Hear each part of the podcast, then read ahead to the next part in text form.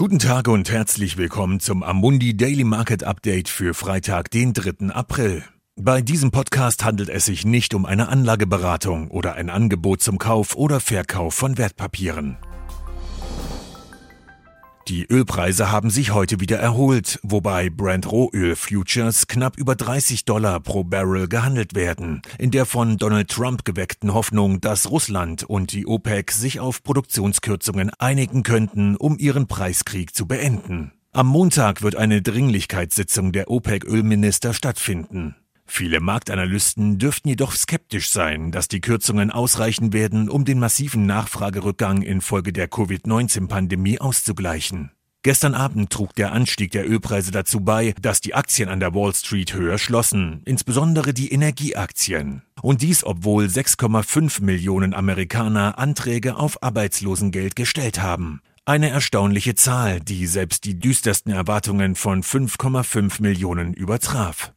Die Märzzahlen zu den US-Lohn- und Arbeitslosenzahlen außerhalb der Landwirtschaft sind heute fällig, allerdings sind diese dadurch beschönigt, dass die Daten großteils schon vor den Einsätzen der Pandemie in der Mitte des Monats erhoben wurden. Das Ausmaß des US-Wirtschaftsabschwungs spiegelt sich auch in der Eurozone wider, wo die zusammengesetzten Einkaufsmanager-Index-Zahlen für März, die sowohl den Dienstleistungssektor als auch das verarbeitende Gewerbe einschließen, von 51,6 auf ein Rekordtief von 29,7 abgestürzt sind. Damit liegen sie weit unter der 50er Marke, die einen stabilen Zustand anzeigt. Die asiatischen und europäischen Aktienmärkte sowie die US-Futures starten heute niedriger. Eine robuste Erholung der Aktienkurse würde wohl Hinweise darauf brauchen, dass sich die Pandemie abflacht, aber das scheint noch in weiter Ferne zu liegen.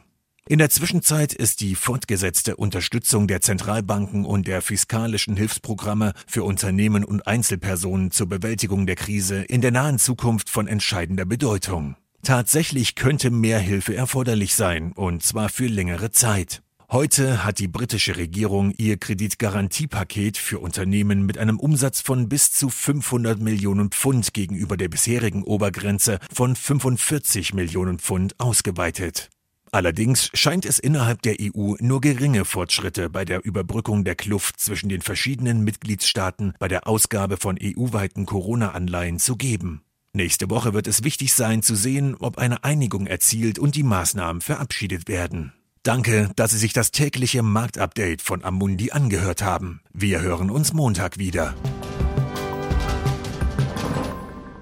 Dieses Material dient nur zu Informationszwecken, ist keine Empfehlung, Finanzanalyse oder Beratung und stellt keine Aufforderung, Einladung oder Angebot zum Kauf oder Verkauf von Wertpapieren oder Dienstleistungen dar. Dieses Dokument wird von Amundi herausgegeben und sofern nicht anders angegeben, sind alle geäußerten Ansichten die von Amundi zum Zeitpunkt der Veröffentlichung. Diese Ansichten können jederzeit ohne vorherige Ankündigung aufgrund von Markt- und anderen Bedingungen geändert werden und es kann nicht zugesichert werden, dass Länder, Märkte oder Sektoren sich wie erwartet entwickeln werden. Amundi übernimmt keinerlei Haftung, weder direkt noch indirekt, die sich aus der Verwendung der in diesem Material enthaltenen Informationen ergeben könnte. Amundi kann in keiner Weise für Entscheidungen oder Investitionen verantwortlich gemacht werden, die auf der Grundlage der in diesem Material enthaltenen Informationen getroffen werden.